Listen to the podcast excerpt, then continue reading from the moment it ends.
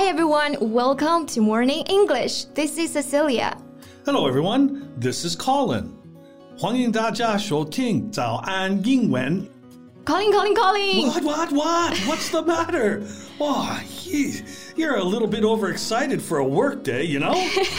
Pardon my enthusiasm. I just can't wait to talk about this movie star, you know? I love films. yeah, I remember you watched the whole Oscar ceremony. Yeah, I did. 那今天咱们要聊的呢，就是这位在今年的奥斯卡颁奖礼上大放异彩的韩国女星尹汝贞。 Ah, the 73 year old made history by becoming the first Korean to win an Oscar for acting. 没错，她在七十三岁凭借电影《米娜里》成功成为首位获得奥斯卡最佳女配角的韩国演员。我们今天就一起来看一看这位创造了奇迹的演员的传奇人生。 so, why were you interested in her in the first place? Well, I guess it was her witty speech and dryly humorous exchanges with reporters that drew my attention. 这个尹汝贞的获奖感言特别的风趣啊，跟记者互动时还时不时来一把冷幽默。哎，Colin 考你一下，中文里的冷幽默要怎么翻译啊？it's dry humor. You already said it. 啊，没错哈、我刚刚其实已经说到了这个 dryly humorous exchange，其实就是把 dry humor 用作了形容词，表示冷幽默的互动。那大家注意了，冷幽默不一定就直译成 cold humor，而是用 dry humor 才更贴切啊。Now, In her acceptance speech, she noted the challenges Korean actors have faced, joking about the different way her name has been mispronounced. Then she said with a smile, Tonight, you are all forgiven. And it went viral as she joked about finally getting to meet presenter Brad Pitt。大家都觉得啊，他好可爱呀，所以他立马就火了。这个 viral 是 virus 的形容词形式，就表示病毒性的。 那 go viral 像病毒般传播，其实就相当于我们说的火了。 you know, Yeon got into acting by accident, right? Yeah, I know. When she was a teenager, she participated in a children's game show passing out gifts to the audience. This got her into gigging with similar jobs until a director suggested she audition for a drama. At the time, she had failed her college entrance exam, an all important test in the education obsessed South Korean society. Out of necessity, she dropped out of college and pursued acting. 其实是因为学业不顺，所以转战演艺事业啊。确实，在韩国这种教育氛围非常浓厚的国家，高考肯定是至关重要的。 那 important 我们知道是重要的，在前面加上一个 all 来修饰它，加强它的程度，就表示极重要的、至关重要的。Fortunately, she rose from failure. Yeah. Uh, Yuan's acting career is a huge success.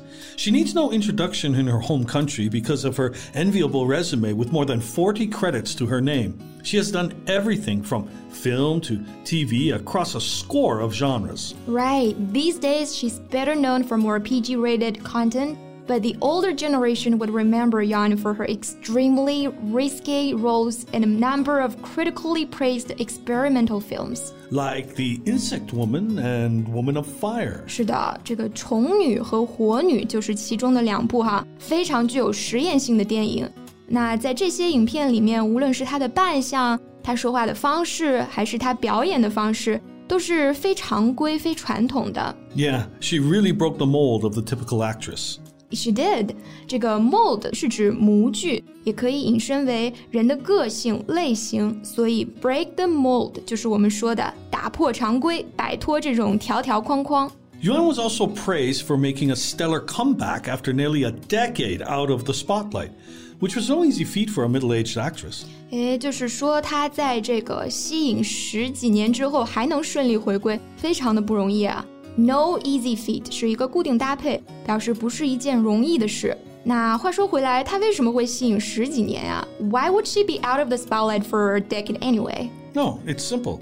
She got married. At the peak of her career, she retired and uh, immigrated to the U.S. after marrying a singer. Um, there, with uh, little command in the English language, she devoted herself to being a housewife and mother to two boys. Yeah, I should have guessed. It's always the same reason: marriage, kids, family. 但是啊，她为之付出了一切的这段婚姻，并没有换来丈夫的珍惜，还遭遇了丈夫的出轨。 Well, after discovering infidelity, she returned to South Korea with her two children and resumed her acting career. 嗯，当然啊，这个时候她已经跟这个前夫离婚了。 But you know, she was in an era that was not very kind to a divorcee. Yeah, it meant she had to work extra hard to regain her name in the industry. 是的，大家知道那个时代演艺圈对于这种离过婚的女性其实并不是非常的宽容的，所以她必须加倍的努力才能获得一些机会。那在表示离异女子这个概念的时候呢，我们用到了一个词叫做 divorcee，它其实是从法语当中这个 divorcee 这个词借过来的。 英语里面读作 divorcee，确实啊，为了填补这些年的空缺，它真的非常非常的刻苦。Yeah, it's all down to hard work. This means practicing her script harder than anyone else due to her lack of acting or film studies, navigating communication barriers due to her lack of English proficiency.